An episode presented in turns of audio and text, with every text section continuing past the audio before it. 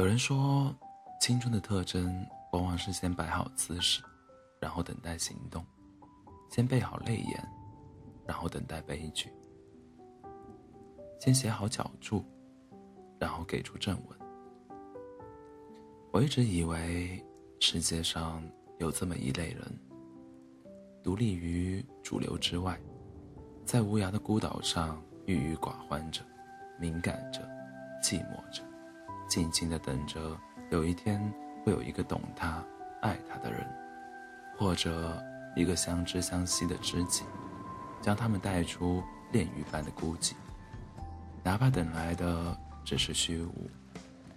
他们也还是那么坚持不懈的等，似乎连他们自己都不知道自己到底在坚持什么，在等待什么，也不知道会在哪里落脚。来匆匆，去匆匆，人生是否就是在这匆匆又匆匆的旅途中，风雨兼程，走走停停，奔波，追逐，然后相遇和别离。不曾知，哪一个站站口是为你所留，哪一扇房门是为你等候，哪一个怀抱早已做好准备迎接你风风尘仆仆的投奔。有个于人海的彼此，能够在千千万万人中相识，已属难得；能够于千千万人中相知，更属不易。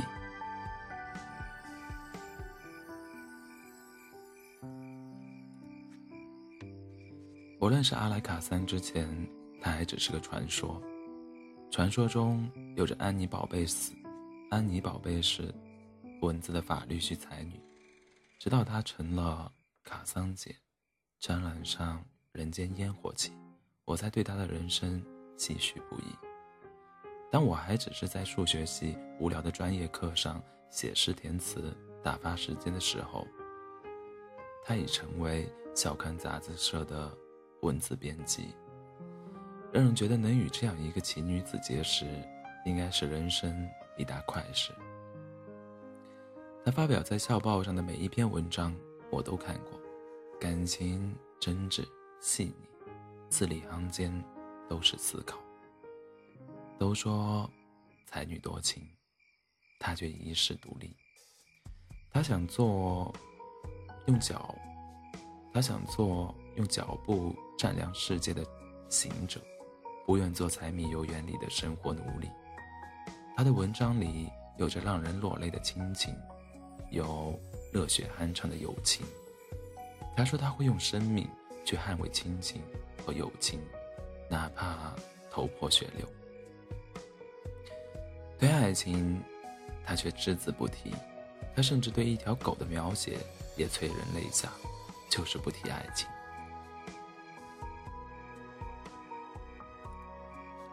我真正得以认识他，是在某个学长的生日宴会，或者说是一场文人相亲的饭局。我坐在某个不起眼的角落，他则在主桌接受的那一套一次造句都极其美好的介绍。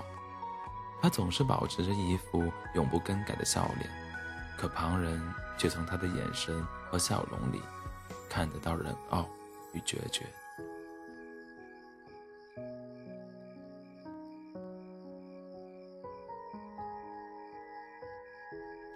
后来我给校刊杂志投稿，一篇文章被选中，他联系我，之后加了 QQ，从此进入他的世界。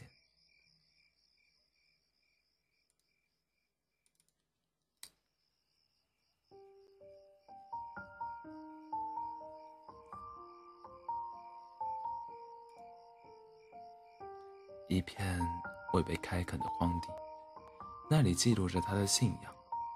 每个人都在为自己的需求追逐着，都不甘愿只是枯枝败叶，总是在心，总是在心底设定了一个自己喜欢的自己，一个完美的自己，有理想，懂奋斗，而且奋斗成了自己想象中的模样，最终都走，都走上，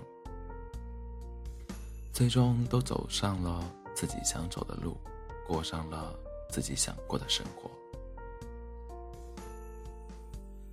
他告诉我，他是西藏的，藏语名字叫阿莱卡桑。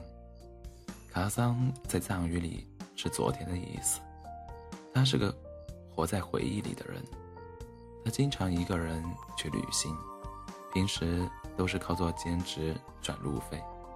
不过他更喜欢搭顺风车，曾有过从云南丽江搭大货车拖拉机辗转到贵州的经历。很长的一段时间里，我都相信他就是西藏的。和他聊天，时常还会问一些词词汇用藏语怎么说，他都像一个。地道的藏民一样说给我听，后来他却说，他就是贵州本地人。那么多人都不信他是西藏的，没想到我那么傻会当真。很长一段时间里，总是拿这事取笑我。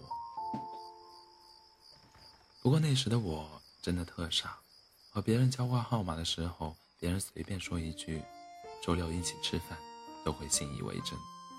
到了周六，我会饿着肚子给交换号码的人打电话，听到的却是：“请问你是谁呀？”我只好说：“不好意思，打错了。”也不清也记不清过了多久，我便和阿莱卡桑以姐弟相称了。那时我也成了杂杂志社的文字编辑，文章也会在校报上和卡桑姐并排发表。也有一些像我当初仰慕卡桑姐一样的欣赏者。我还有一个更有槽点的地方，我发表的散文和诗歌署名都是数学系吴文中。很长一段时间里，数学系诗人这个称号差点就让我得意忘形起来。那时候我知道心理学上有个词叫“重要他人”。只在个体社会化以及人以及心理人格形成的过程中具有重要影响的具体人物，可以是父母长辈、兄弟姐妹，也可以是老师、同学，甚至是萍水相逢的路人或不认识的人。卡桑姐就是我生命中的重要他人。卡桑姐会带我一起旅行。去很多他之前没去过的地方。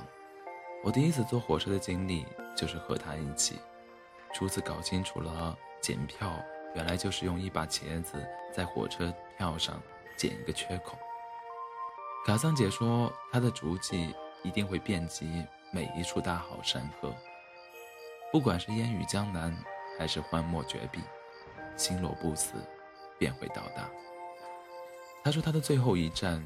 会是西藏，走完之后，如果年纪大了，就随便找个老头安度晚年。卡桑姐曾和一个朋友约定，每个月去银行存五百元作为西藏的经费，不管生活怎样拮据，哪怕去借，都要去存钱；不管生活遇到怎样的波折，哪怕走投无路，都不能把那笔钱取出来用。在我和他成为姐弟的时候，他存款计划已经进行了很久。大学四年，卡桑杰始终没有找一个对象的想法。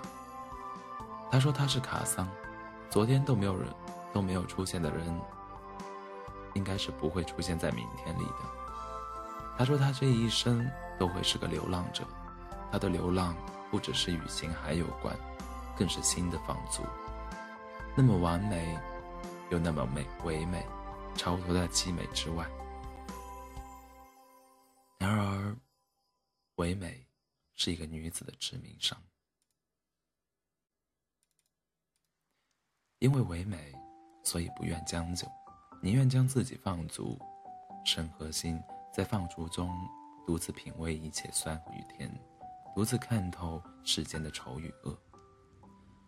那时的我，年龄比身边的人。年龄比身边的人普遍小三五岁，依旧又傻又天真，什么都不懂。每周五我都会抽空和卡桑姐吃饭，在胡聊乱侃中被她的世界观影响着。我依旧会和她去一些没有去过的地方，然而不管怎样行走，却始终得不到那种立竿见影的成熟。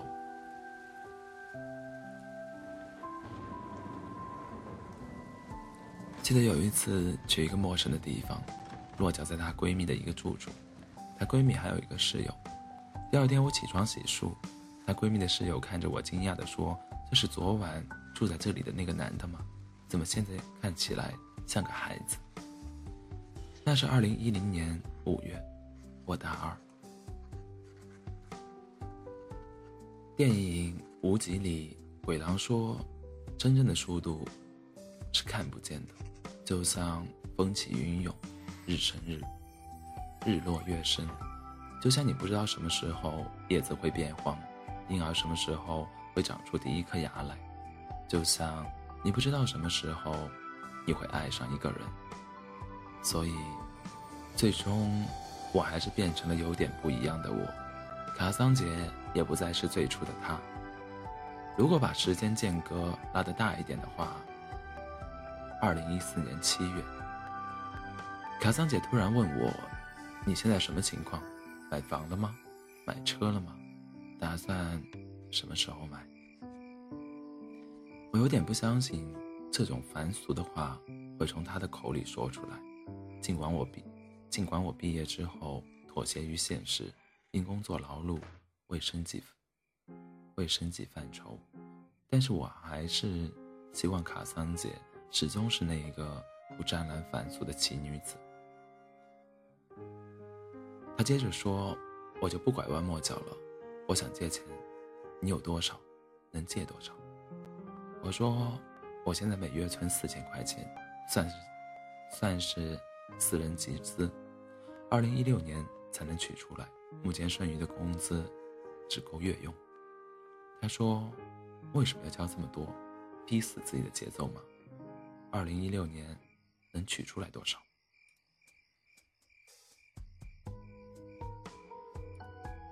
我说十来万吧。他说短短四年存十万，我向你致敬。我心里嘀咕：十万又能做些什么呢？交不了房子首付，买不了高级轿车。我说平时也会做些别的事。毕竟光教书只能维持生计，而我什么都得靠自己。值得高兴的是，双亲都还硬朗，希望他们看得到我熬出头、熬出头的那一天。他说：“不知道怎么说你，照顾好自己。如果那样能使你快乐，大可大可放手去做，不要着，不要把生命的时间排得太紧。”有时候，生命真的需要停下来，才能走下去。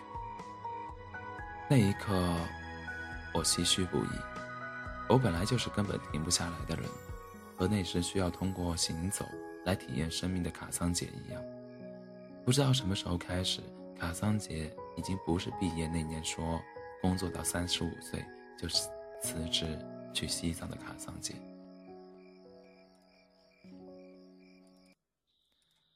他把自己一年的生命时间排得很满，努力工作，确保工作不出错，提出新点子，改进工作，开展向双亲献爱心的行动，每月给双双亲储存孝心基金，尽早买一部单反，至少购买和阅读二十本书籍，完成一部小说、一部剧本、一部微电影。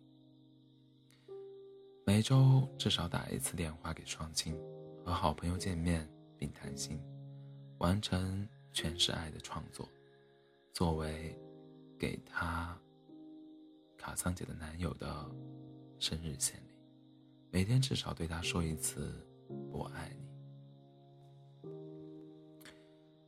疏于联系不到一年，卡桑杰已经把结婚提上了日程，购置新房，四处。筹钱交首付，上传婚纱照，向每个人分享他的喜悦，就像当年宣扬他不会轻易结婚一样。以前的卡桑杰是一个凡事不付诸文字就无法水落石出的人，对生活的热爱让他去记录生命里的每一种体验，会把经历的琐事和附带的情绪体验记录下来，每年都会有厚厚的一本记事。工作后无比繁忙的工作带来的单一体验，却让他记无可记，也没有时间去记。生存的艰辛改掉了他喜欢的行而上的浪漫习惯。唯一坚持下来的事，就是记录他和一个突然闯入的男人的点点滴滴，因为他已经坚信，他就是他此生灵魂的伴侣。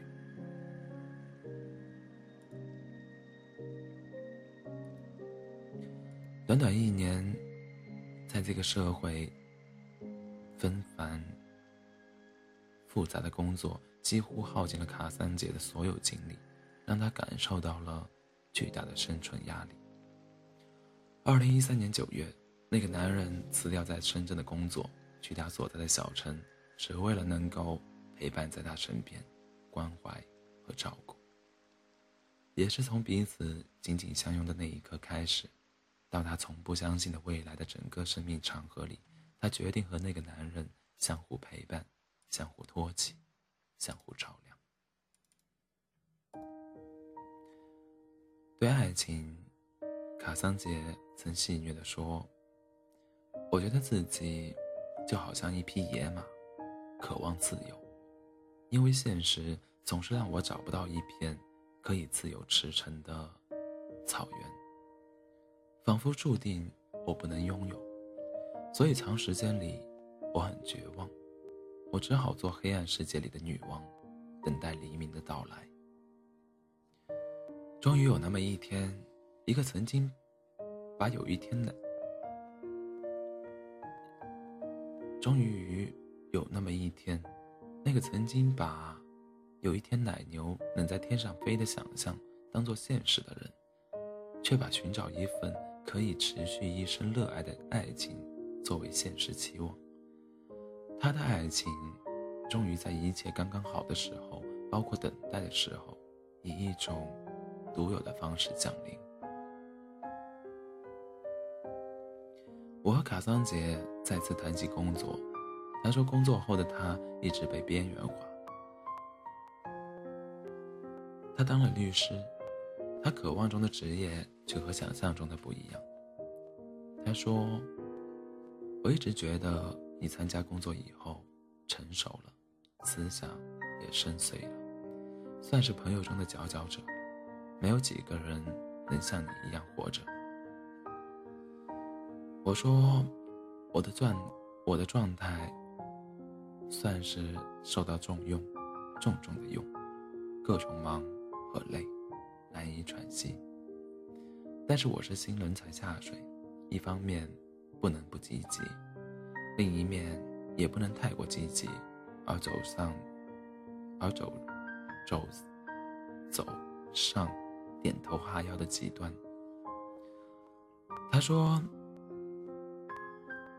曾经我只想走在路上，用我的方式帮助路上需要帮助的人，现在又要妥协了。”真心希望你按照你想的实现一切，但也要有所坚持。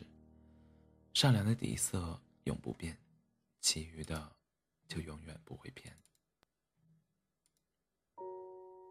那一刻，我突然觉得“永不变”和“不会偏”这两个词好沉重。曾经的坚信不疑，难免还是有跑偏的时候，于是。才会有人说，青春的特征，往往是先摆好姿势，然后等待行动；先备好泪眼，然后等待悲剧；先写好脚注，然后给出正文。你神往过像风一样自由的生活，可是，你最终，你最终过上了每天上了发条似的日子，在规则里。却难找到你的自由自在，悠哉悠哉。很久以前，直到我们还不认识一些人的时候，我们把那些跟我们不一样，呸，我们把那些跟我们一样不安分的甲乙丙丁当成挚友，以为拍拍手掌就能天长地久。很久以后，直到我们看着他们一个个的脱离我们的世界，淡出我们的舞台，才恍然间明白，对于时间和距离这两个概念，作为人，充满了无奈。很久以前，听一个朋友说，我非他不嫁了。很久以后，听几个朋友说，绕了一大圈，发现最适合的自己，最适合自己的却另有其人。于是我们恍然大悟，在年少时，我们都做过、做错过什么？终于有那么一天，我们也可以放下执念，重新选择。二零一四年十一月十五日，卡桑姐大婚。那一天，她是全世界最漂亮的新娘，连我也觉得。其实这样幸福无妨。也许她已经记不得，到了三十五岁还要辞职去西藏。早在一个月前，他已经把存了近八年的梦想从银行里取出来。看着一排排“现存五百”的字样，不知他作何感想。某年某日，一群自诩活得清醒的少年，在校园附近破破烂烂的小餐馆醉饮，